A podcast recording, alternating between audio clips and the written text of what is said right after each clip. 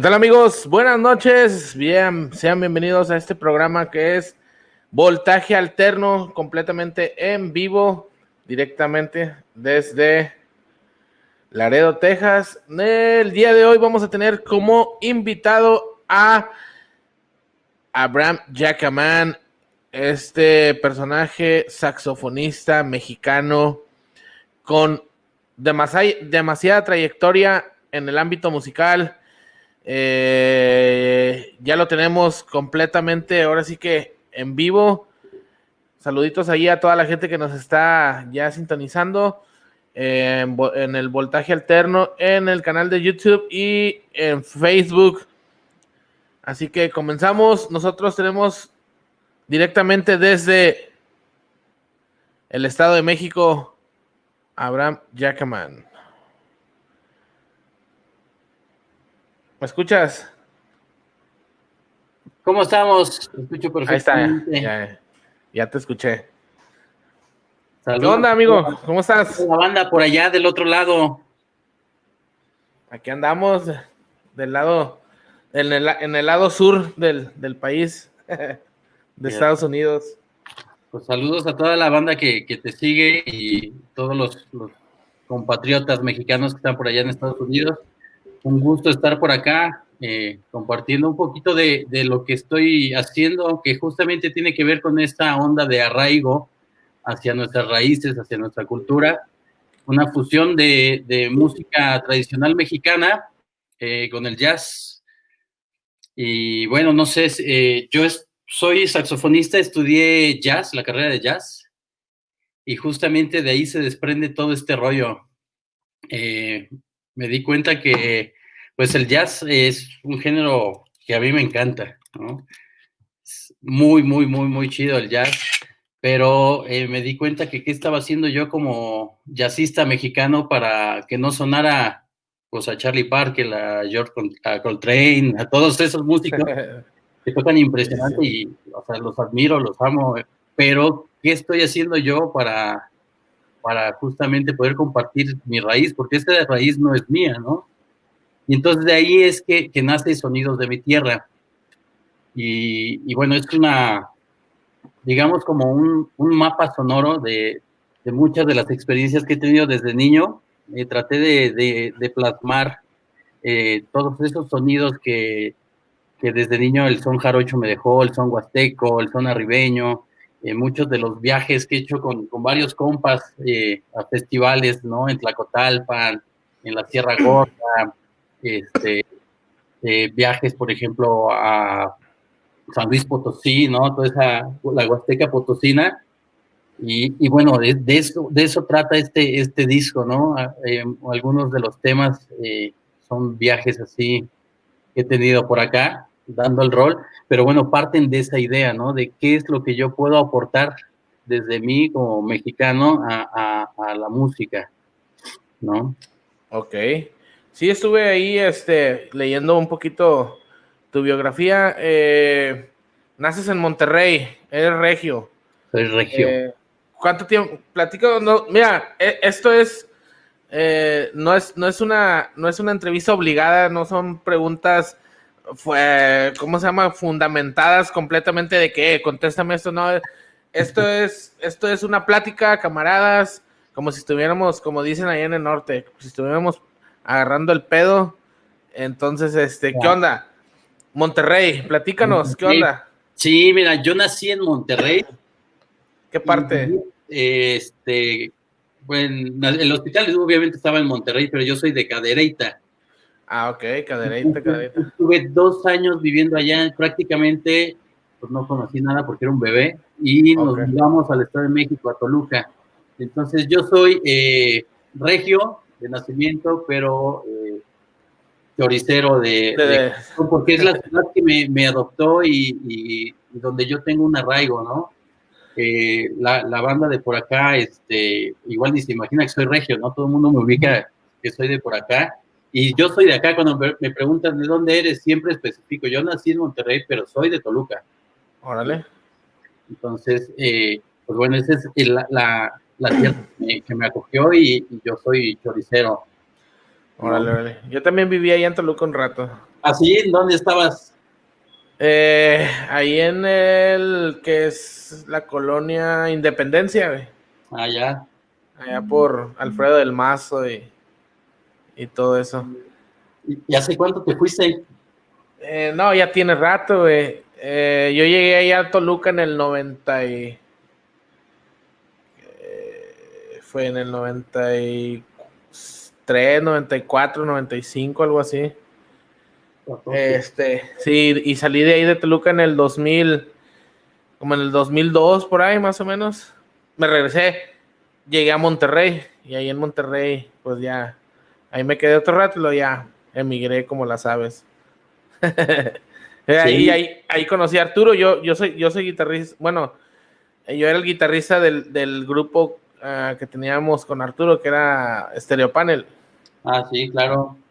Pues ahí es como yo conozco a Arturo. Y pues bueno, ya Arturo, Arturo, haz de cuenta, Arturo ha sido la, la, la conexión, güey, de, de, de casi todos los artistas que hemos entrevistado ahorita aquí en el, en el programa. Gabacho. sí, a huevo. Fíjate que eh, está interesante, ¿no? Porque, bueno, eh, nosotros hemos estado de gira por allá, este, en California, en muchos lugares, y la banda eh, mexicana ha viajado desde, no sé, cuatro horas, cinco horas para ir a ver a una banda mexicana tocar. O sea, igual no sé si nos conozcan o no, pero ha habido gente que agarra su carro y viaja, ¿no? Sí, es que es, es, es bien distinto, es, es lo que comentaba la vez pasada, este, que con quién, con quién, no me acuerdo quién, a quién entrevistamos que, que, que ha tenido la oportunidad de tocar en diferentes países, pero siempre, siempre la banda mexicana que vive fuera de México, güey, cuando ve, ve tocar un grupo mexicano, güey, el, el ambiente, el ambiente es, es bien distinto al ambiente que se vive en los conciertos, eh, eh, ahora sí que en México, güey, porque yo, porque yo lo, yo lo, he, yo lo he, he- he visto y he comparado y es muy distinto el ambiente, güey. o sea, demasiado, güey. Mira, no sé a qué, o sea, obviamente la distancia y, y ese, este, pues el extrañar, ¿no? Tu, tu tierra, o sea, yo siento que ahí es donde realmente valoras de dónde eres, qué es lo que tienes o tenías o tus raíces, porque, mira, yo también he tenido la oportunidad de estar en, en- en varios países eh, trabajando, tocando, y cuando hay un mexicano, o sea, neta que es, o sea, uno como mexicano siente chido, ¿no? Sí, sí, sí. Pero, o sea, la raza, toda la, la banda que está por allá, o sea, es sí, o sea, como si le trajeran unos tacos al pastor, cabrón. sí, güey, sí, sí, sí. Te ven y dicen, no mames, o sea, qué chido. Entonces sí cambia el asunto y esa es la parte que, que todavía no hacemos conciencia nosotros en nuestro país, porque yo veo el arraigo que tienen en muchas culturas hacia su música, hacia sus tradiciones, y México es de los países con más riqueza cultural y que ese arraigo se está eh, perdiendo. Estamos adoptando eh, muchas modas, este, muchas este, eh, cositas de otras culturas que está súper chido, pero, o sea, somos referente cultural en el mundo, México, ¿no? Estuve el año pas antepasado tocando en un festival de Día de Muertos en, Francia, en París, y no sabes la, admiración que le tiene el francés, el europeo, al mexicano. Había una exposición de pintura y yo, o sea, la vi y me, obviamente me prendí, ¿no? Y dije, ay, a huevo, qué chido, ¿no? Y veía las trajineras de Xochimilco y las Catrinas y sientes bien chido, pero, o sea, yo veía al francés, yo vi a como cuatro o cinco personas que estuvieron fácil más de media hora viendo la misma pintura, analizándola y salían y, y, lo poco que llegué a entender decía, es increíble, ¿no? Es increíble y era una exposición de pintura de niños. ¿no? Oh, wow. Y te digo que la admiración que tienen hacia nuestra cultura es tremenda. Y esa es la parte que yo, eh, desde mi perspectiva como músico, siento que estamos perdiendo.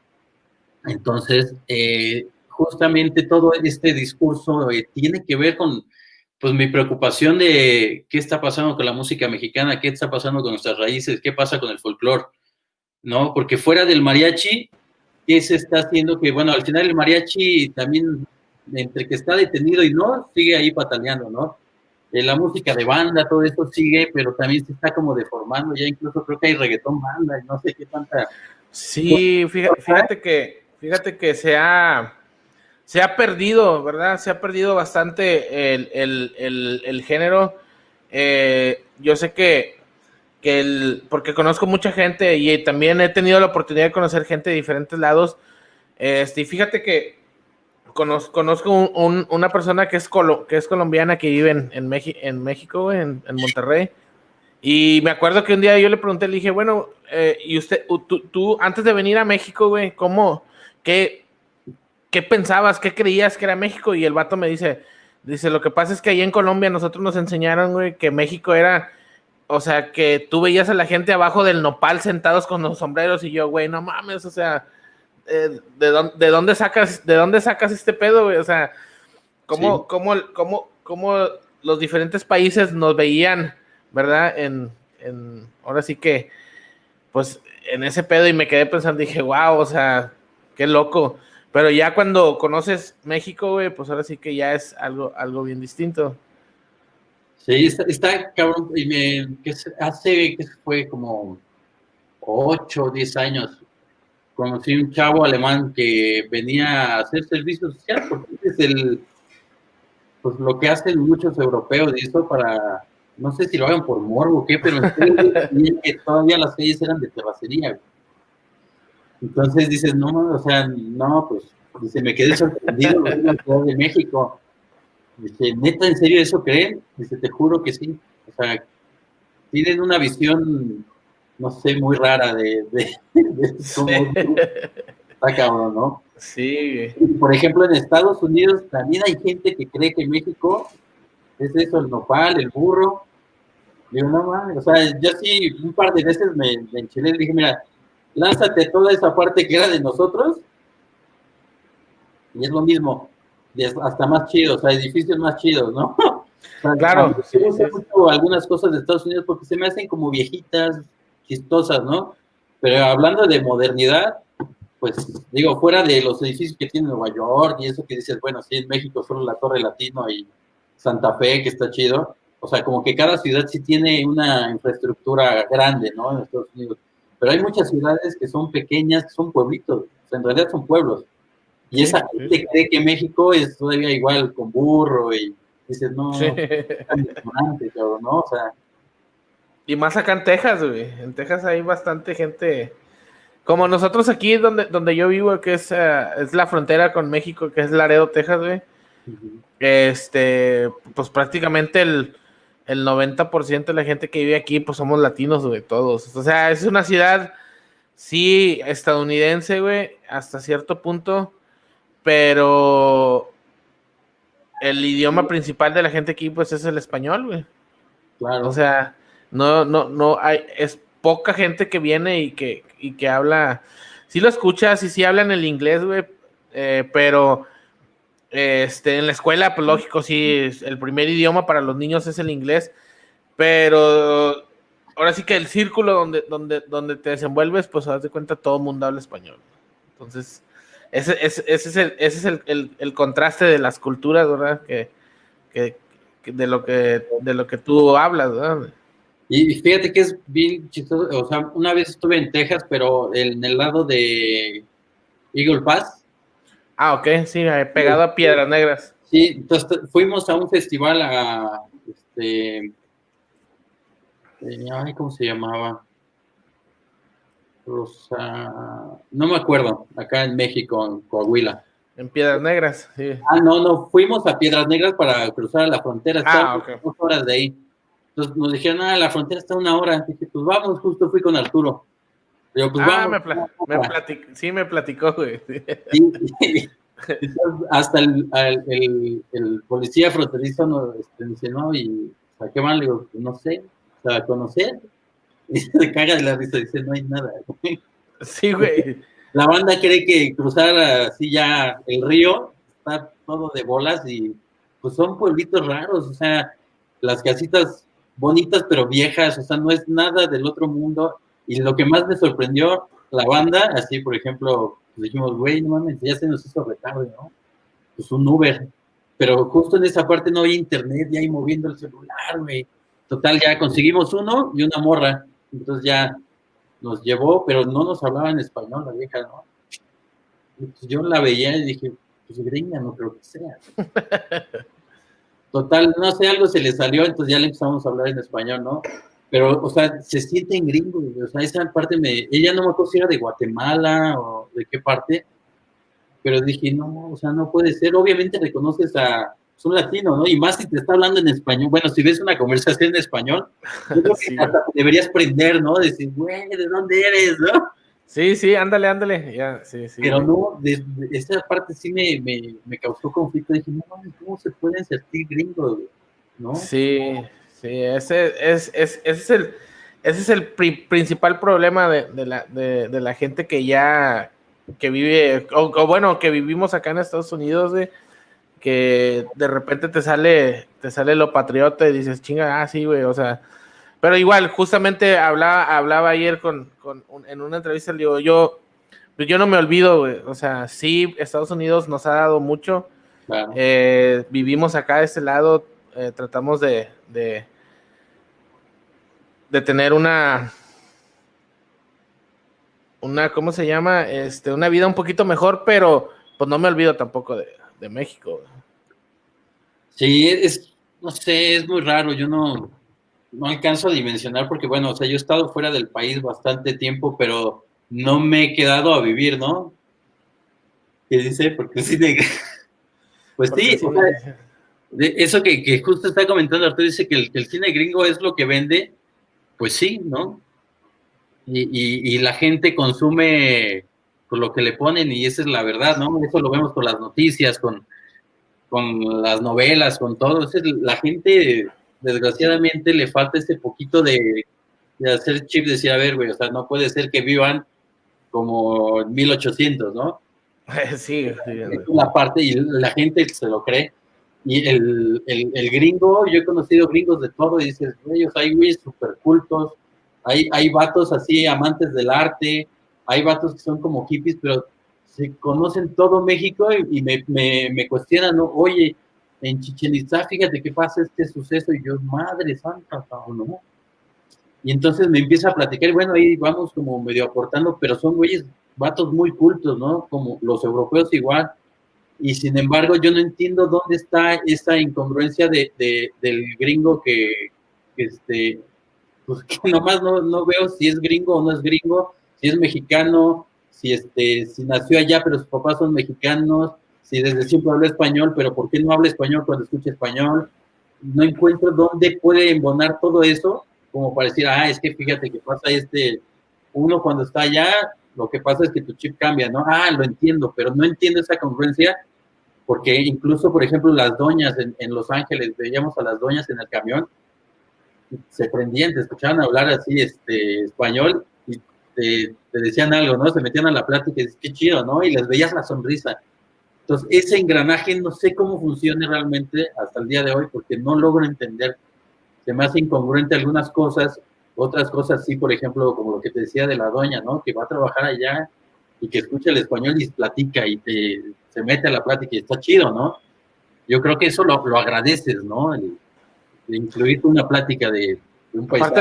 aparte la, la, diversidad, ¿no? Y aparte más, más que nada eh, la cultura, porque pues digo, supongo que eso fue en Los Ángeles y allá pues también hay demasiado latino, entonces, pero sí, pero fíjate que un, un latino, te voy a decir algo a, lo mejor que, lo vas a entender conmigo, pero un, un, mexicano que vive en Estados Unidos sabe reconocer un mexicano que no vive en Estados Unidos. Automáticamente, entonces por eso hay mucha gente que dice, ah, esos vatos vienen de México, ¿qué onda? Y, y, se, y, y, y se integran en, en, en, esa, en esa plática, como dices, porque, me ha porque me ha tocado, me ha tocado ver eso. Sí, sí, sí, no, es el, el, el, olfato que tiene el mexicano para reconocer a los compas de donde sea. sí. a mí me ha tocado así también, con, varios compas de otro lado. Y obviamente un argentino lo reconoces a la primera que dice cualquier cosa, ¿no? Pero, por ejemplo, un centroamericano, pues sí hay ciertas diferencias, pero como no estás acostumbrado a ellas, dices, este vato se me hace que es de Nicaragua o de El Salvador, o, pero, o sea, yo he visto a vatos así en el gabacho que hablan español y que dicen El Salvador, ¿verdad? Y sabe, güey, si tú de dónde, de México. Dices que yo estuve en El Salvador y estuve no sé qué, pero se, se graban la tonadita, una palabra, se la graban y lo huelen, ¿eh? Sí, sí, sí. sí. Eh, eh. sí, sí, sí, sí, sí, entiendo y tío, sí, sí, me ha pasado y, y, como quiera dices, pues qué chido, ¿no? De repente, de repente tener, tener eh, ese toque de decir, ¿sabes qué, güey? Ando fuera de mi país, pero, pero existe la banda, güey, como quiera, existe esa banda que, que sabe igual, sabe reconocer, pues a lo mejor tú andas en tu trip y andas, andas conociendo y, te topas con esa gente. Pero musicalmente, este, ¿cómo ves? ¿Cómo, qué, ¿Tú qué piensas? ¿Qué, qué, qué, qué me puedes decir? Este, ahora sí que musicalmente, estando tú presentando música fuera, fuera, de, fuera de México. Fíjate que ha sido impresionante el ver cómo o sea, nosotros solitos nos ponemos el pie, nosotros solitos no valoramos lo que tenemos. O sea, eh, no ha habido un solo país donde como que discriminen lo que hacemos como mexicanos, la música mexicana, salvo pequeñas diferencias tal vez que antes no entendía, en, eh, por ejemplo, en Honduras o en Guatemala, ¿no? que, la banda que le tocó pasarla mal en México, porque esa es la realidad también, ¿no? O sea, lo que yo sabía como mexicano de la banda centroamericana es que cruzaba y se les daba hasta alimento y, o sea, aquí hay muchas fundaciones, asociaciones que van con el migrante y le, echan la mano, ¿no? Hacen paro. Pero esa es la visión que yo tengo, ¿no? Porque no, no he estado inmiscuido en ese rollo, pero la banda de allá pues tiene otra versión, Entonces, salvo esos dos países, la neta es que eh, veo que pues, la, gente eh, admira la cultura mexicana, la música mexicana. Y, por ejemplo, estaba hablando, bueno, tengo varios compas que son jaraneros, pero yo no me explicaba cómo él se iba pues, así, pues, dando conciertos en Nueva York, ¿no? de repente este, en Europa, así, pero con su jarana, están y dando talleres, hay fandangos en todos lados. Y en ah, Estados Unidos está bien fuerte este, este, rollo de los fandangos. Y, cómo te lo explicas tú si en Toluca nunca hay un fandango, ¿no? O sea, solo cuando vas a Veracruz alcanzas a ver algo, ¿no? Y no como antes. Pero allá está súper fuerte ese rollo, ¿no? el, rollo del mariachi también, o sea, en, el mundo ha pegado durísimo y yo conocí un cubano que decía, ah, yo fui mariachi. Me quedé viendo. no, en Cuba, ah, chileón. Entonces ya me empezó a platicar, ¿no? Entonces dije, no, no me quiero imaginar cómo sonaba ese mariachi así de, de perfecto, ¿no? pero, o sea, la gente fuera de México tiene una admiración por la música mexicana eh, justamente este, esta rolita que, pusiste de Sonidos de mi Tierra, el trombón lo graba un tejano. ah, él, vive en Nueva York. Y es, es un vato que también se domina todo el rollo del, del folclore mexicano, que la banda con la que convive eh, son este, costarricenses, eh, son gringos, hay, hay, de todo, pero se dominan el lenguaje de la música mexicana. ¿No? Es algo, te digo, impresionante porque, pues no sé cuántos de nuestros compas tocan son jarocho o se saben rolas de son jarocho, de son huastecos, ¿no? Son contados. Y eso andando en un rollo cultural, ¿no? Pero allá esa banda mastica el idioma de la música porque es universal y sabe acerca de la música mexicana y trabaja con música mexicana. Hay mucha banda de allá que, que admira ese rollo y se clava, ¿no? Entonces, esa es como mi, mi, lucha que traigo en, la cabeza de qué onda, qué está pasando, qué estoy haciendo, qué, le falta a la banda como para, para que agarre la onda. En, algún momento toqué también en, Argentina con una banda que se llama eh, Sudamericaneros. Tocaban rock, pero pues, de repente empiezo a, hacer el ensayo y digo, madre santa, ¿no? O sea, sí rock y de repente se iba un pedo muy folclore argentino. Entonces hacían esa fusión y pues yo nada más me quedaba viendo y dije, güey, esto está chido, ¿no? Y bandas en México sí lo hacen, pero son contadas, ¿no? Y la, toda la flota de allá igual había banda que tocaba reggae, pero ubicaba perfectamente todos los géneros y estilos que se hacen en Argentina, ¿no? Y me explicaba un vato, ¿no? Así, rastudo, le digo, ay, ¿tú tocas folclore? Me dice, no. Pero me empezó a explicar de la chacarera, ¿no? Ahora le chido. Y le ¿entonces de dónde? Dice, pues es que es el ritmo de acá, ¿no? Este es un rollo nuestro. Dije, sí, es cierto, ¿no? Si alguien llega a México y me pregunta de cómo tocar eso, digo, madre, Sí, sí, güey. Sí, carnal, te la debo, ¿no? Entonces, ese rollo es el, el, sentido de pertenencia que estamos perdiendo. Entonces, el, el, rollo del disco tiene que ver mucho con, con, con, ese discurso, porque en realidad es de las culturas más fuertes, de las más admiradas, y hay muy poca producción de, de música, ¿no? O sea, el rock and roll, pues, a todos nos late, ¿no? Pero ¿qué estoy haciendo desde lo que me gusta para aportarle, ¿no? Entonces, sí, de mucho yo creo que hubo un hueco en, la música, porque pues todos quisieron sonar este, hace un tiempo a Oasis, ¿no? Todos quieren sonar un tiempo a ahorita este, en, este rock que se toca así nomás, ¿no? Sí, sí, dos, tres notas y... Sí, claro. Entonces digo, no está mal, ¿no? Pero se vuelven tendencias, ¿no? Entonces esas tendencias también te, te nublan un poco la creatividad desde mi perspectiva, ¿no? Porque al final estoy imitando. Sí, sí, ¿no? Porque así se aprende. Pero aparte de eso, necesito meterle un poquito más, un aporte, ¿no? Un pequeño aporte. ¿No? Entonces, bueno, pues, no sé, es, es, es complejísimo como tratar de ver la perspectiva que, que, tiene a nivel global eh, la banda sobre la música porque te digo, del lado mexicano, yo creo que es una perspectiva, y fuera de México, la banda de allá tiene otra perspectiva. Claro. Incluso más gratificante. Exacto, eso es a lo que iba. Yo, yo pienso que, como, como dices, eh, nos falta, a los mexicanos, nos falta valorar eh, lo que tenemos en México, porque, porque sí, eh, la, música mexicana que suena en Estados Unidos, o sea, he, visto videos que se han vuelto virales de tres, cuatro personas tocando música mexicana en, las plazas de Estados Unidos, y se junta la gente y a la gente le gusta y a la gente, la gente lo admira y la gente, como dices, la gente lo agradece, En verdad lo agradece bastante.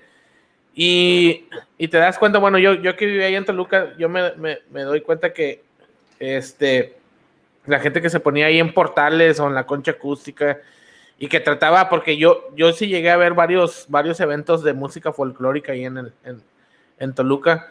Y la gente pues no, lo agradece, o sea, se pasaba y, y, no, y no, no lo aprecia, güey. No, no, tiene, no, no tiene esa cultura, güey, que, que en otros países no, eh, igual, es como tú dices, no, no lo logro entender, no sé por qué sea, pero pienso yo, güey, que, que la gente que está en, otro lugar, en otros países, que escucha esa música, como que, como que se van en el viaje a decir, wow, esto es México, güey.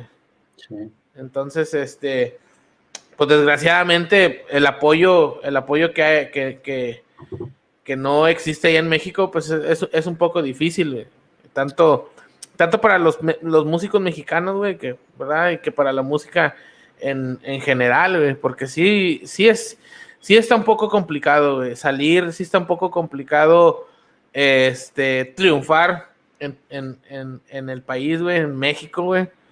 Así que, pues, ahora sí que tú sabes, y, tú, tú porque tú estás en este ambiente, pero tú sabes, eh, 12, más de 12 o 13 años, ¿verdad? Como músico, güey, saxofonista, estudiado en el conservatorio, tienes una, tienes una, una carrera este, forjada, güey, como jazzista, güey, todo ese pedo.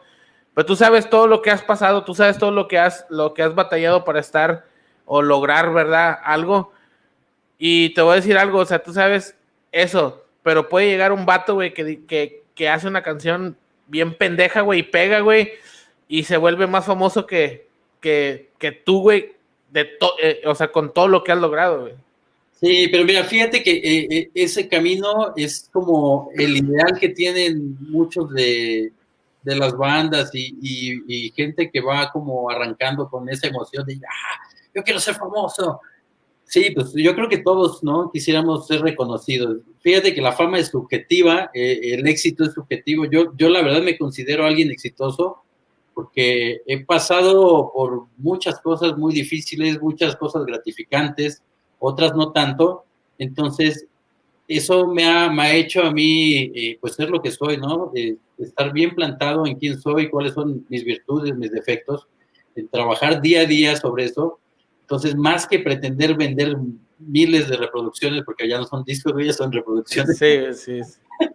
Eh, la verdad es que no me, no me, no sé, o sea, yo no, no me visualizo como eh, el éxito con dinero y con fama y con, no sé, o sea, para mí el éxito es cada cosa que hago y que me es gratificante para mí, ¿no? Claro. Está cayendo un diente a mí que me está Ah, no, hombre, no hay bronca. Quítaselo en vivo, güey, quítaselo en vivo. le da pena. Saluda. ¿Cómo se, cómo se llama? Catalina. Ella es, es una fusión mexicana con argentina. Hola, Catalina. que está ya con su diente flojo, con sangre.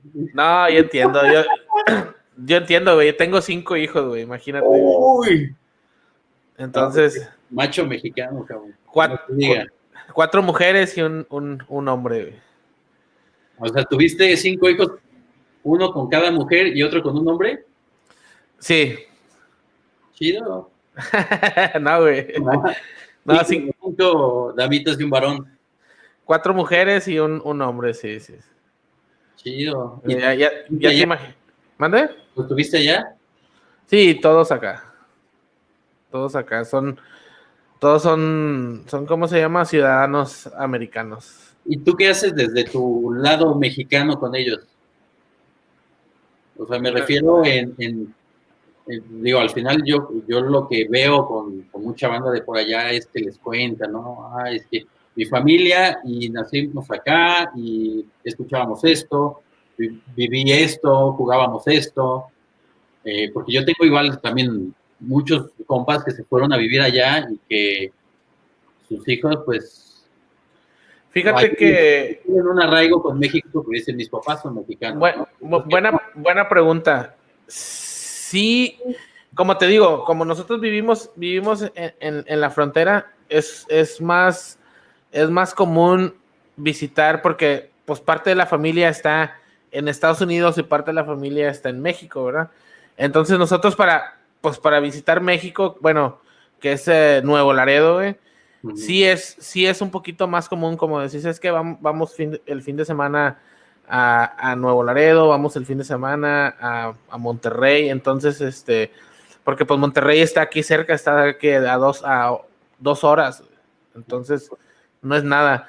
Entonces, este, sí tratamos, eh, sí hablan español los, nuestros hijos, pero como te digo, el idioma, el idioma principal para ellos es el inglés en la escuela, pero sí entienden, sí saben de las raíces que traemos nosotros eh, y, pasa eso, que, o sea, hay, mucha gente, bueno, antes, ahorita ya no, porque ahorita sí ya está un poco la, situación eh, que, se, que se vive en la frontera con, con toda la delincuencia y todo, con todo eso, este, sí está un poquito difícil, pero antes era muy común, este, ver gente ver gente, o sea, que nacía en Estados Unidos y se iba a vivir a México y crecía en México. Entonces, sí, sí hay, sí hay, ¿cómo se llama? Este, una cultura eh, en México, México estadounidense, güey. Entonces sí tratamos de hablar con ellos y sí les, sí les enseñamos de dónde venimos y, y qué es lo que hicimos antes de llegar aquí y todo eso. Entonces, sí, está, está bien, ellos lo entienden. Güey. Sí, sí, es que también yo creo que tiene que ver mucho el lado donde vivas, ¿no? Exacto, sí. Sí, porque obviamente entre más arriba, pues más difícil. Eh, sí, sí, sí, sí, sí.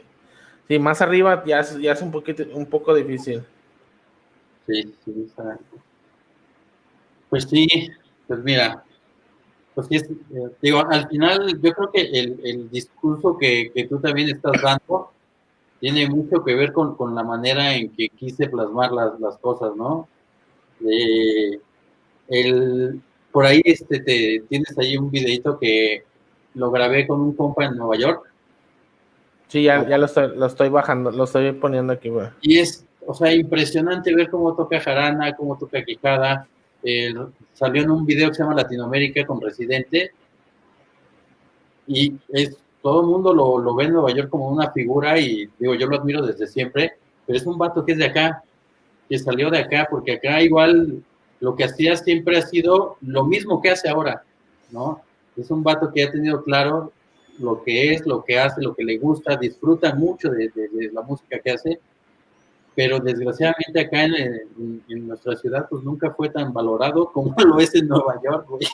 Exacto, sí, sí, es lo, es lo que te digo. Y fíjate, ayer entrevisté a, no sé si conozcas a Alexis Von Craven. Ah, sí. Y, es lo mismo que platicamos, O sea, el vato también es de ahí de Toluca, el vato es mexicano. Y, y todo lo que ha hecho en Canadá y todo lo que ha. Sí, no es cualquier cosa. Sí, o sea, no, y, no es cualquier. ¿no? Sí, sí, sí. Ya lo patrocina Pearl y todo el pedo. Y, y dices, órale, o sea. Y es como él dice: eh, oportunidades existen, pero, pero en México es muy difícil, demasiado difícil tener, tener esas, tener esas oportunidades, ¿verdad? Que, se dan. Sí, en ese video está este cuate en Nueva York y el, que está en el cajón flamenco está en Madrid. Es de los cajoneros chidos, igual, salidos de Toluca. Toluca te digo que, pues desgraciadamente nos, no sé, nos han enseñado a, a menospreciar lo que hay. Pero, pero pues mira, o sea, al final creo que nos toca a nosotros empezar a, dar ese giro y ya no les puedes explicar a la gente. Simplemente dedícate a lo que eres. Eh, yo también, a pesar de que vivo en Toluca, eh, pues bueno, antes de la pandemia, pues yo ya no me podía mover en Toluca, ¿no? Ya empecé a, a mirar otros lados. Entonces yo ya llevaba años este, incluso hasta ensayando en Ciudad de México, ¿no? Y no en Toluca, ¿no? Entonces, ah. eh, porque justamente ese chip me lo dio el salir de mi pueblo y ver que existe un mundo impresionante de posibilidades y donde tú puedes ser más creativo, ¿no? Entonces, pues bueno, eso es lo que le ha pasado a mucha gente que, que, que sale del país y que busca una oportunidad en otro y o sea, yo sé que es muy difícil porque lo veo con mi mismo hermano, vive en el País Vasco, ¿no? Entonces son muchos años, pero yo veo que ellos son auténticos allá y que tocan el rollo que traen aquí y es bien recibido y es valorado. Entonces, pues bueno, es parte de ese chip que tenemos que hacer. ¿No? O sea, yo creo que defender eso desde nuestro actuar, ¿no? Mi música no, no la voy a cambiar porque aquí en Toluca es otra cosa, no, no, no. sí, no, este, sí. Así es y así hay que ser, ¿no? Claro. Eh,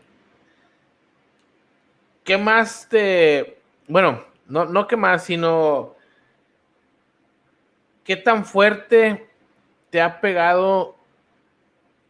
Supongo que no tan fuerte porque pues acabas de sacar música Supongo que lo del el, eh, que es los sonidos de mi tierra o el son de mi tierra, ¿verdad? Sonidos de mi tierra es el disco, eh, el, cual es, eh, pues no sé cómo sea en música instrumental, si sencillo o digamos del disco. Pero a lo que iba es, ¿qué, qué, qué, qué, tan, ¿qué tan difícil la estás pasando ahorita con todo este de lo de la pandemia o, o existe existe algo más de soporte este, económico o simplemente vives de la música o, o qué pues, tal? Pues mira, ha sido, la neta, digo, no sé cómo se vive en Estados Unidos, supongo que el tema económico, pues sigue siendo para muchas personas como acá, ¿no? Porque pues la, la, banda que está en Europa yo lo veo con, con amigos, con hermanos, con mi hermano que llevan mucho tiempo sin trabajar, pero reciben una lana.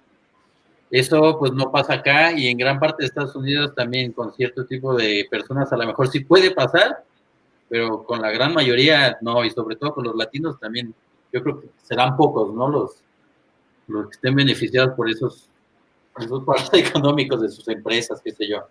Entonces, la verdad es que sí ha sido un tema eh, complejo. Yo me dedico 100% a la música. Eh, llevo pues toda mi vida yo estudié también administración de empresas turísticas y administración. Tengo, este, digo, me titulé como administrador también, pero no hago nada de administración más que enfocado en este rollo de la música, ¿no? El turismo también nunca hice nada. Entonces, digamos que desde los 14 años que me salí de mi casa, yo vivo de la música, ¿no? Tengo 37 años. Entonces, vivo de y para la música.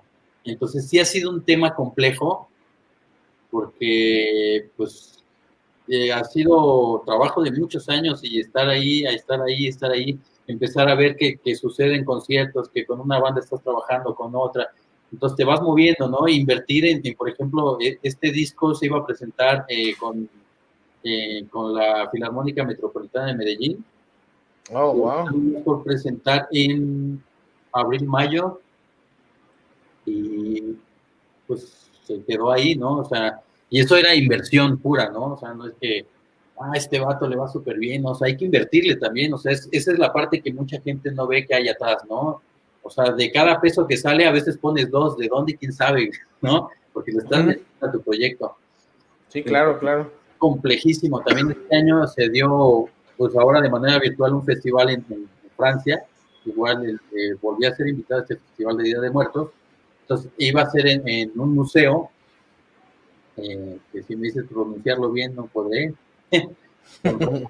Pero eh, la música de este disco justo era la música del festival, ¿no? Entonces ahí no iba a ser como tocarlo como allá en, Medellín con, con, orquesta, pero iba a ser la música de este festival.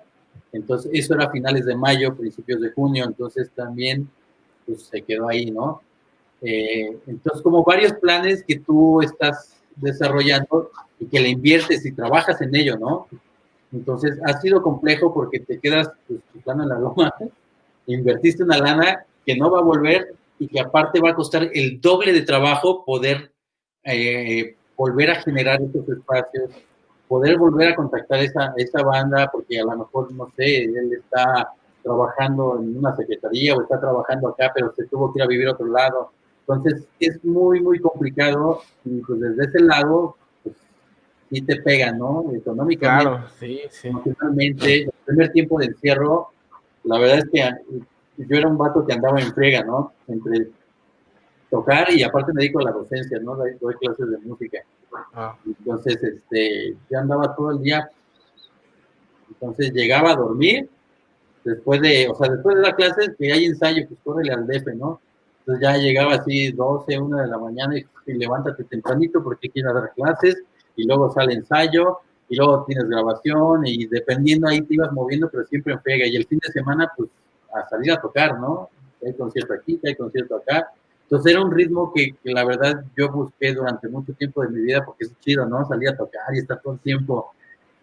Pero también es pesadísimo. Entonces, ahora que estuve en casa, no sabes cómo he disfrutado el disfrutar de mi hija, el disfrutar incluso hasta de los compas, eh, ya pláticas más, más chidas, ¿no? Más honestas, más fuera de otro rollo.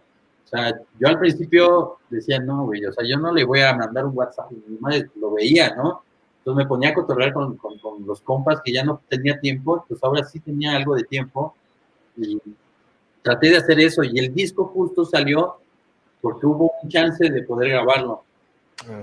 Entonces ya estaba un avance, digamos, con, con, las baterías y, todo fue a distancia.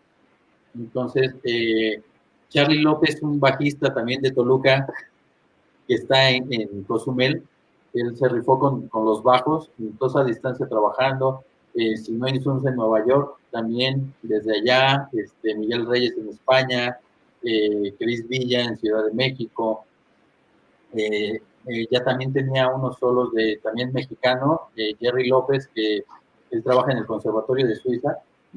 Oh, wow. Ya se le cayó, güey. el ratón. Su primer diente acá en esta casa, mira. Está bien, ya. Mi amor, para que venga el ratón. Y lávate los dientitos, mi amor. Sí, mira qué chido. sí. No sabes cómo lo valoro, cabrón. Sí, güey, sí, a huevo, güey. Pues antes no se podía, ¿no? Y, y a pesar de que, pues ahora tomamos clases los dos, de tercero de primaria estamos tomando clases, porque es la hay que darle. O sea, yo disfruto mucho y también trato de no estar ahí encima para que ella tenga su espacio y para que ella aprenda, pero estoy acá, ¿no? Pilas, ¿no? Sí, a huevo, a huevo. Así estamos todos, güey. Eso está súper chido, O sea, la neta es que necesitamos ese freno para, pues, como, no sé, ver que, realmente hay una vida atrás de todo ese estrés, de todo ese desmadre cotidiano, ¿no? Claro.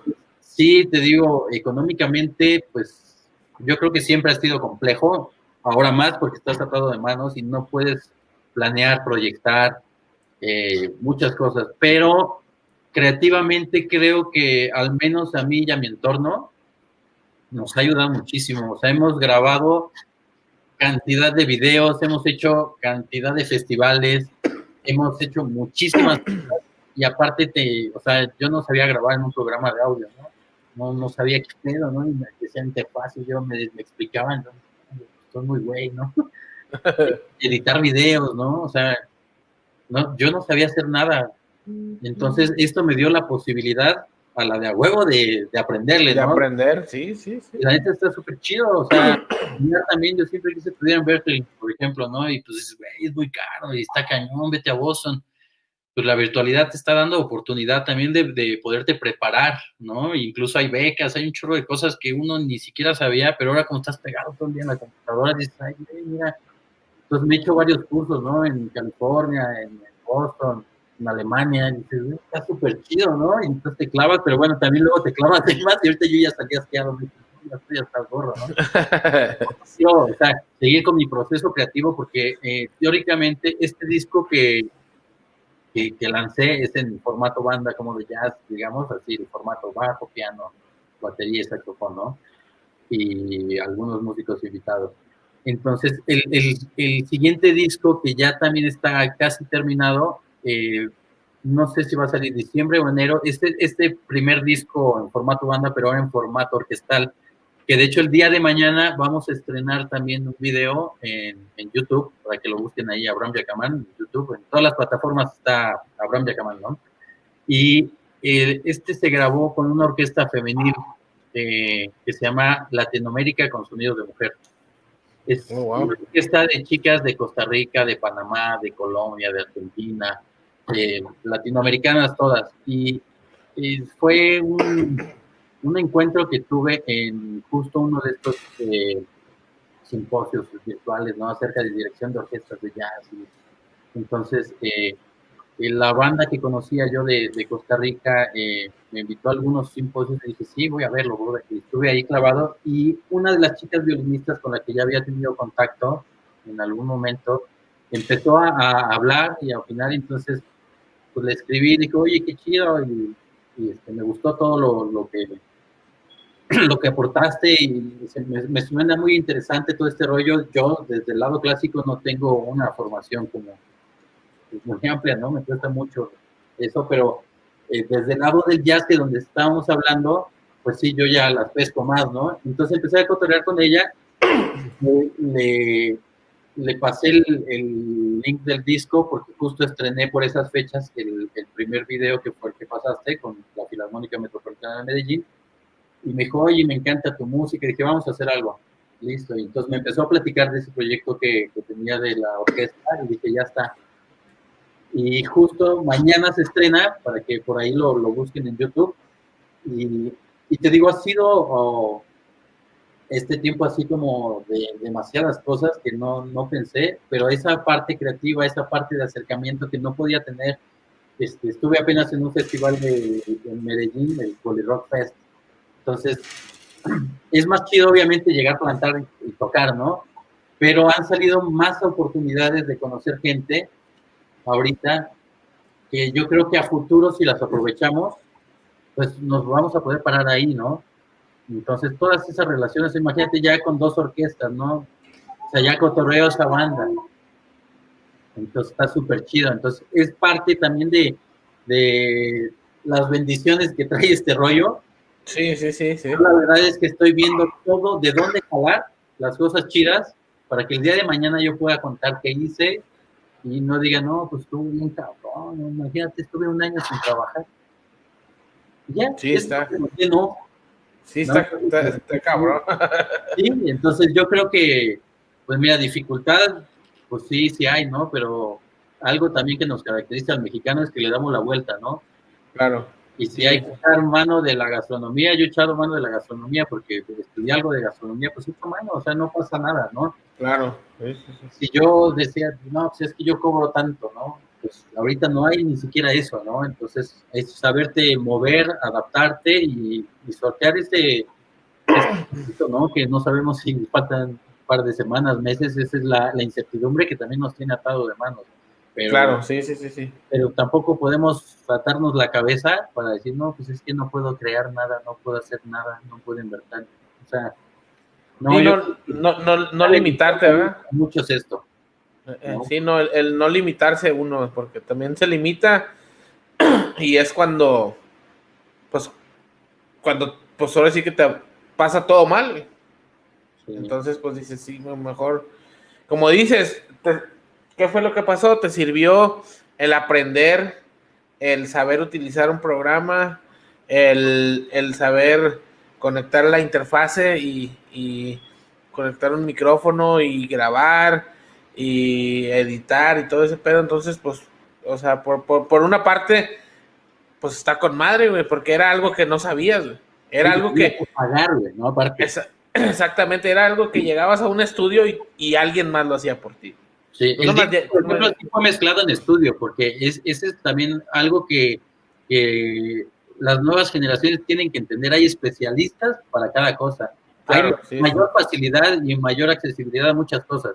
O sea, yo mucho lo grabé aquí en casa, pero el estudio es el ingeniero que sabe exactamente cómo hacer eso y hay miles de tutoriales de YouTube.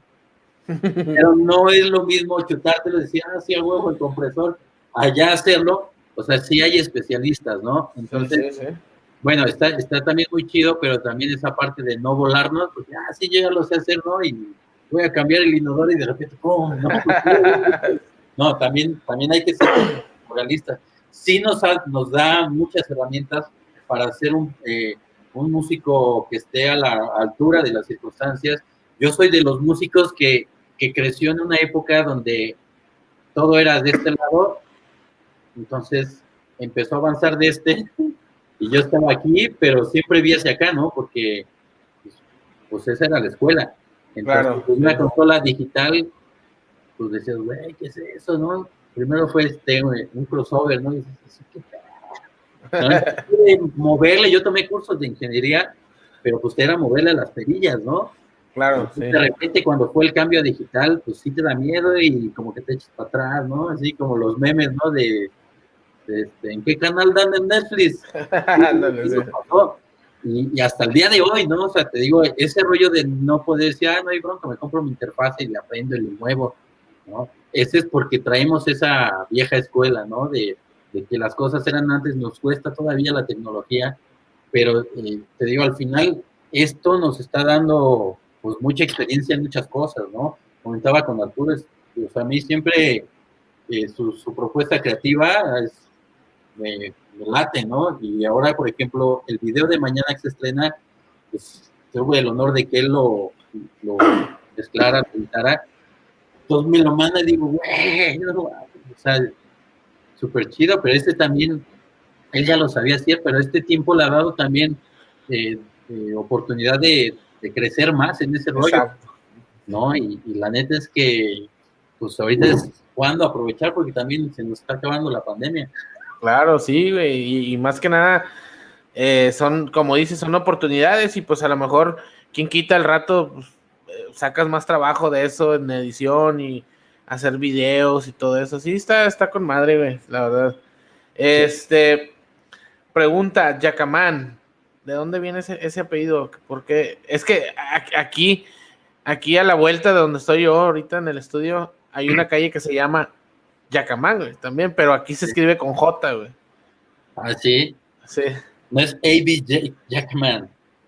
Sí, ajá. Sí, pues, el, es la, mi ascendencia es libanesa. Libanés. Ah. Ah, yo no toco mucho a la familia Yacamán, eh, es por parte de mi madre. Entonces, pues, eh, pues ahí se separaron, ya sabes, y entonces esa familia no, no, no la cotorreo. Oh, ok. o sea, sí sé que por ahí hay algunos que deben ser primos, tíos, por acá, eh, pero no, no los, o sea, como que, digamos, mi árbol genealógico de ese lado no, no lo tengo así claro, ¿no? Pero ah, creo que hay, hay Yacamán, por ejemplo, vi en Facebook, me, han agregado varios, tengo un primo de Facebook en, Cancún, otro en Ecuador, en Colombia me escribe uno. Ah, órale. Es Yacamán, entonces pues ya somos parientes. Sí, a huevo, sí. No, no toco la familia. Ah, órale. Es eh, de ese lado el libanés. Porque ah. ellos eh, migraron y estuvieron en México. Entonces, por eso es que sé ese dato, pero más no, no puedo decirte.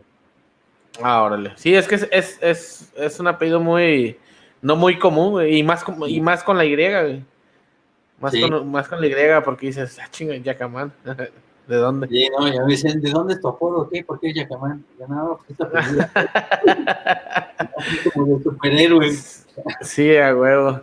Este, ya, ya por, por, por casi ya al fin, a finalizar, eh, he visto que tocas con las siete de mulas. Eh, Arturo me comentó que también estuviste tocando con, con Gal Tijuana. Este. ¿Qué más proyectos has tenido? ¿Qué más? Pues mira, ahorita, eh, digamos, estoy con, con, la mula de siete que hemos de hecho, ahorita estamos preparando un nuevo, una rolita nueva, este, un videito, que está súper chido. Eh, sacamos uno para el Día de Muertos, La Llorona, que también estuvo. Lo vi. Fue lo, primero que hicimos presencial después de ya muchos meses. Este se grabó a finales de octubre. Y pues ya sabes, ¿no? O sea, el vernos de lejitos así, bien sonrientes. Súper chido, ¿no? Y así, todos con nuestros cubrebocas, pero, o sea, no habíamos tenido contacto. Entonces, la neta es que sí hubo, sí hizo la diferencia el vernos, el sentirnos, no nos pudimos abrazar así como tal, pero compartir la música de, ya de cerca estuvo súper chido. Y hemos hecho muchísimas rolas ahorita, eh, ahí busquen en, el canal de La Mula de Siete, está súper chido el proyecto y a la distancia hemos sabido adaptarnos y trabajar, que esa es otra parte también muy chida porque no todos vivimos en Toluca, ¿no? Estamos entre Ciudad de México y Toluca. Ah, entonces, pues bueno, eh, también esto nos da una posibilidad más, una herramienta más para que cuando se retome esto, pues llegar avanzados a muchas cosas, ¿no? Ya no, de, no el ensayo de la manera tradicional de que vamos a hacer una rola, ok, se me ocurre esto, fíjate que tenía pensado esto, ya vamos de a poquito, ¿no? Yo creo que ahora también esto nos da una posibilidad de ser más concretos, llegar a un ensayo con toda la idea clarísima y con lo que puedes aportar, ¿no? Claro. ideas, pues sí, mira, se me ocurrió meter esto, ah, chido, cámara, ahora sí nos vemos por ensayo y lo tocamos, ¿no? Entonces, e, esa parte está chido. Entonces, con la mula sí hemos seguido trabajando, no hemos parado y por lo que veo no vamos a parar. Eh, con Congal Tijuana, eh, fíjate que empezamos también eh, con el lanzamiento de disco a principios de año. Entonces, se venía, yo estuve en febrero en Colombia y también justo parte de lo que fui a hacer fue a presentar el disco, eh, a promocionarlo. Y pues bueno, traíamos esa idea del disco y de repente, pues, ¿no? Se frena. Sí. a hacer todavía en, en marzo, cuando se empezó a hablar de que se cortan clases y ya no se hace nada, alcanzamos a hacer un video en acústico y pues de repente, pues ¿cómo le haces, no? Si ya tenías pensado una estrategia y no sabes cómo se va a mover, no sabes cómo se comporta este rollo, entonces sí fue súper, súper, súper, súper complicado. Y bueno, pues igual festivalitos así virtuales, eh, cositas, pero pues la, idea que tú traes del nuevo disco, pues se cae, ¿no? Entonces, pues bueno, o sea, adaptarnos a esa situación, a tomarla en nuestras manos como es. Y eh, justo también este fin de semana, el sábado, eh, estamos haciendo un campamento. Eh, es 11 hectáreas para 60 personas. ¿Por qué 60 personas? Porque no se puede llevar más gente, ¿no? O sea, estaría más chido, ¿no? El, llevar mil, diez mil personas, pero no es así. Entonces también como que este grado de conciencia sí lo tenemos, pero la banda también está necesitada de, salir de un toquín, de convivir con la naturaleza, o sea, hay como muchas broncas que trae la gente porque pues no sabe cómo sobrellevar esta situación, ¿no? Entonces, pues bueno, el Congal se, se puso las pilas y pues con con muchas este, empresas este, de transporte, con este sitio ecoturístico también, eh, pues ahí hicimos eh, un necte súper chido, entonces va a haber muchas actividades ecoturísticas, va a haber el concierto de la banda, y después va a haber como un after party, pero, pero súper leve, o sea, no de despertar a las, hasta las 3 de la mañana y que siguen, ¿no? No, no, no, o sea, es todo súper controlado justamente porque pues necesitamos un espacio para que la gente se tenga un poquito de desconecte de su rollo de la computadora, ¿no? Porque sí, claro, sí, güey. De que, de que, las malgas se estiren un poquito, ¿no? Que se tengan la Sí, güey. Entonces, eh, bueno, eh, con, con Gal yo creo que este es el, el, último toquín del año porque también se viene el frío y, y pues también los contagios siguen en aumento, ¿no? Entonces, queremos ser también, actuar de manera consciente y esta fue una de las estrategias que se, que se están haciendo porque cumple con todo para ser consciente y para tener protocolos seguros para la gente y para nosotros. Ah, porque mucha banda dice, ah, esto van a hacer una fiesta. No, no, no, o sea, al final siempre la música es una fiesta, pero tenemos 11 hectáreas para nosotros, un lugar súper seguro, unas cabañas súper chidas, la, la, banda va a ir a acampar, va a estar todo este, perfectamente trazado para que haya mucha distancia eh, hay, este, por ejemplo, una pizzería de por acá también que hacen cerveza artesanal. Pues eh, todos nos estamos echando la mano porque al final a toda esa flota le pegó también duro. Sí, Pues es un movimiento que si tú haces cuentas, pues para 60 personas, ni para los chicles, ¿no? Pero simplemente es que también eh, sentimos la necesidad de, desde nuestra perspectiva y desde nuestra función como músicos, poder ayudar a la banda. ¿no? Entonces, eso es un, es un campamento familiar, o sea, van niños, van sus jefes, y van los primos que viven ahí, y va la abuelita, porque también con Tijuana a lo mejor puede estar como catalogada como una banda de de reggae, y que es solo como para banda acá super tema, ¿no? no, o sea, la verdad es que con Tijuana es, ha pasado ya ahorita por dos generaciones la, la la gente de mi edad que tiene hijos y los hijos me dicen, no, es que les late con el Tijuana. Le digo, no, yo lo conozco, iba conmigo a la.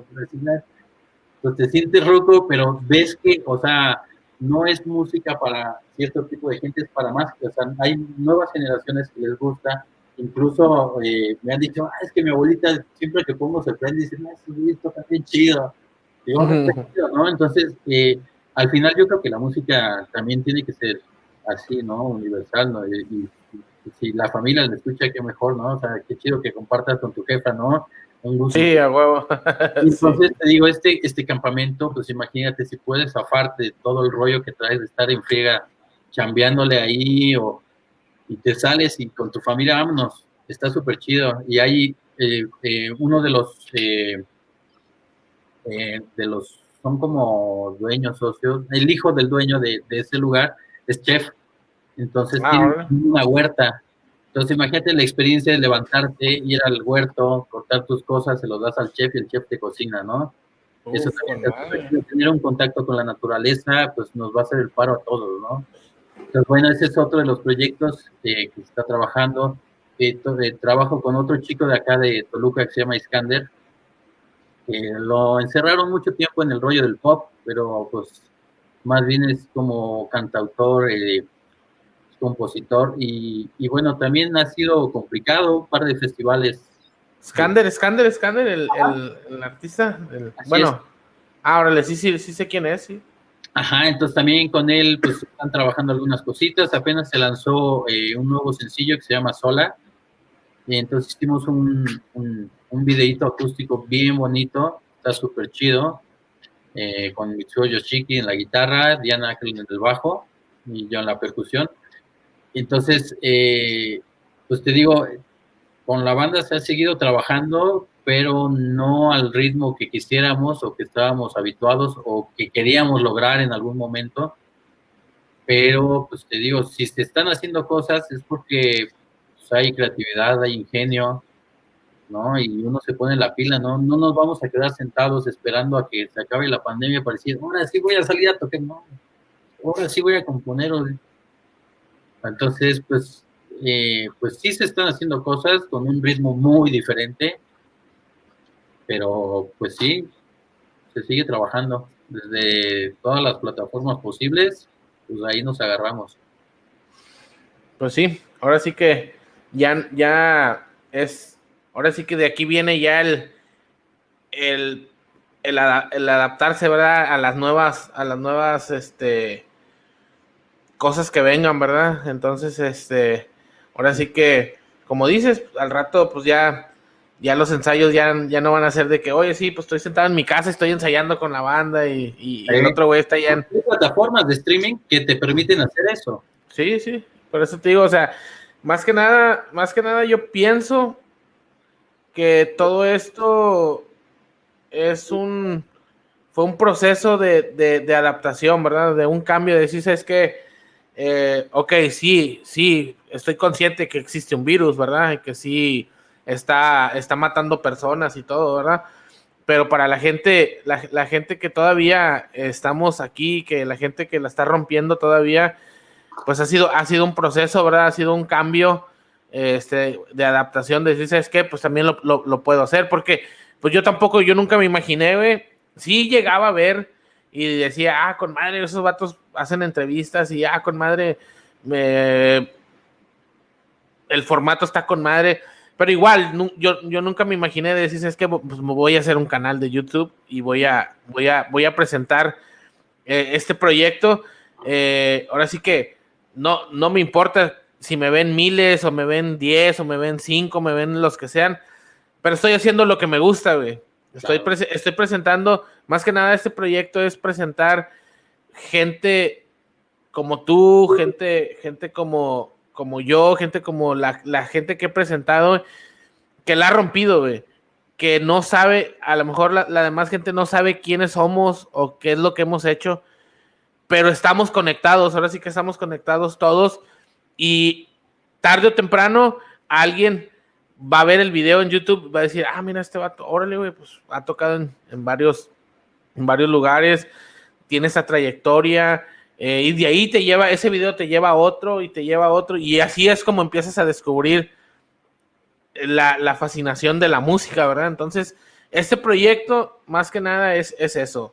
El, darle espacio a esa gente que, la ha rompido y que la sigue rompiendo en, la música. Está súper chido. está súper, súper, súper chido. Y no es justamente eso que, que planteas, ¿no? De de que si te ven mil, si te ven dos, tú estás haciendo lo que te gusta. Y ese, ese es el verdadero pago, poder hacer lo que te gusta. Hay mucha gente que no tiene la posibilidad de hacer lo que le gusta, pero porque se limita él mismo.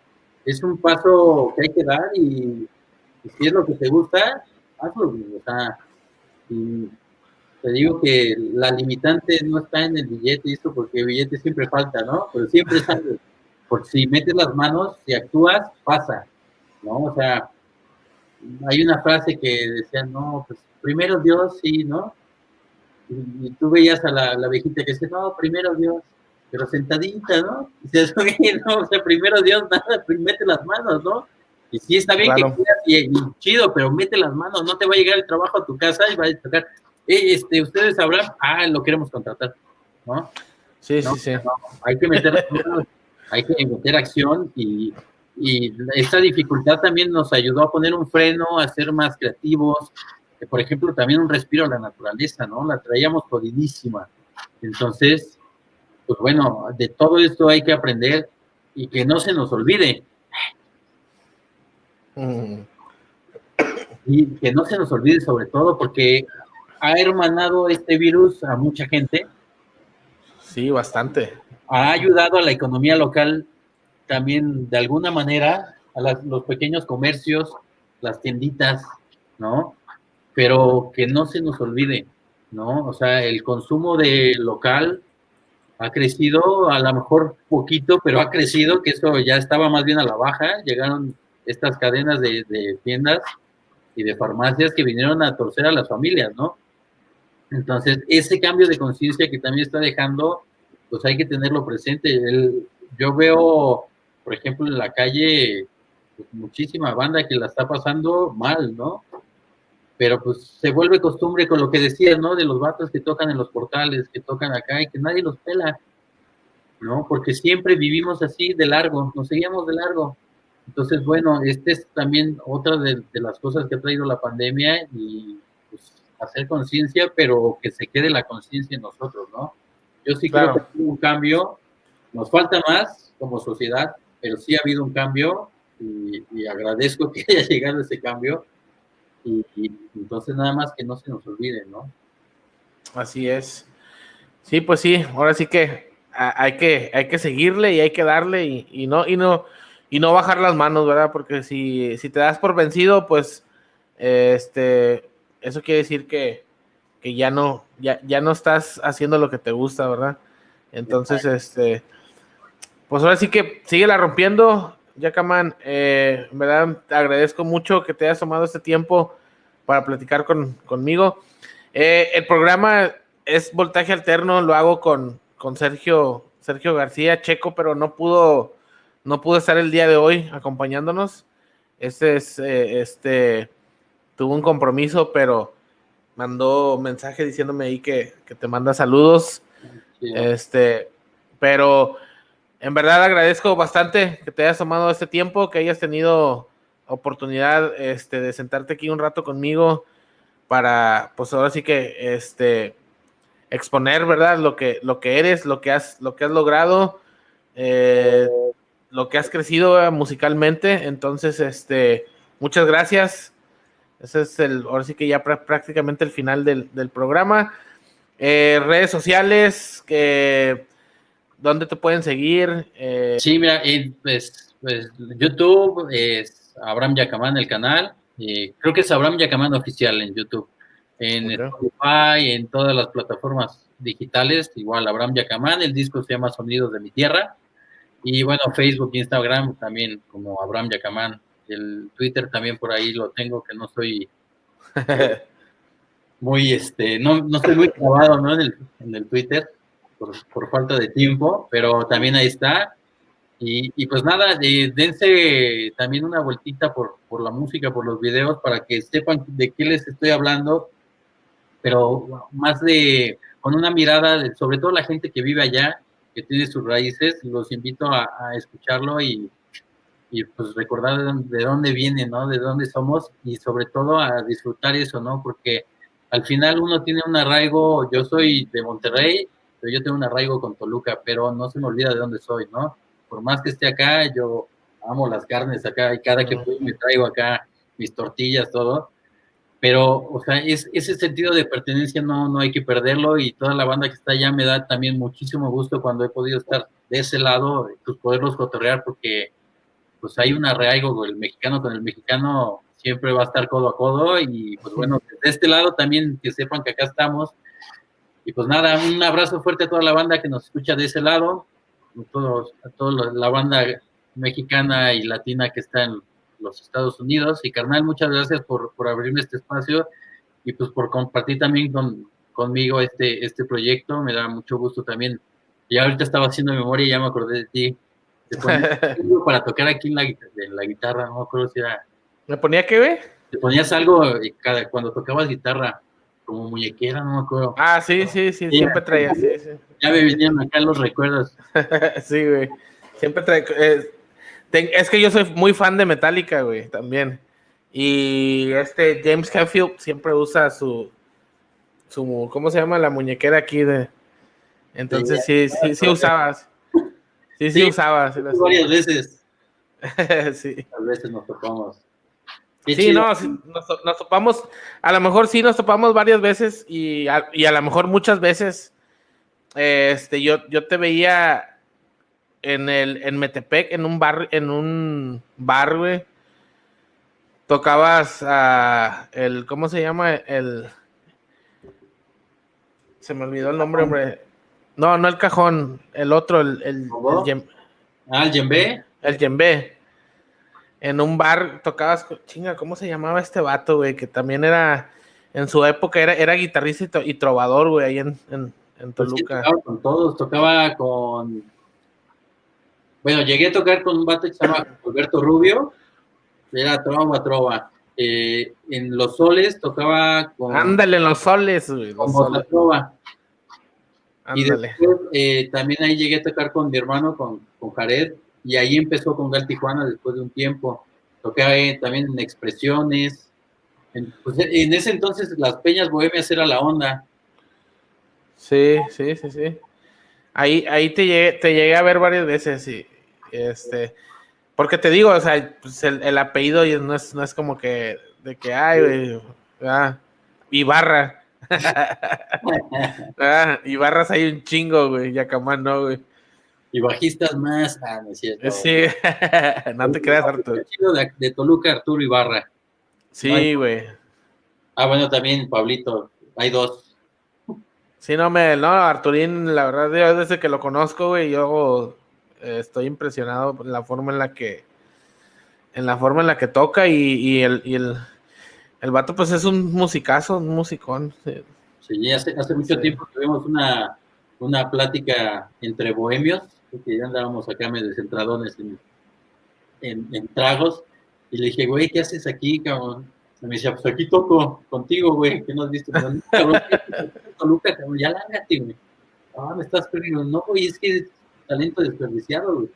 Y sí, después de un tiempo se fue y, pues sí, la neta, orgulloso también de, de tocar y tener un compa tan talentoso. Sí, anduvo en Venezuela, anduvo por todos lados y le, le salió la oportunidad, pero pues bueno, Abraham, este, mucho gusto.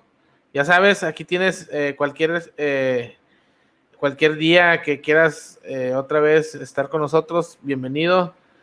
Ese es, ese es tu, tu programa también. Cualquier cosa que quieras dar, dar a conocer, pues bueno, ahí están nuestras redes sociales. Mañana voy a estar posteando el video eh, que va a salir en, en, en nuestra plataforma, en el, ¿cómo se llama? En el voltaje alterno.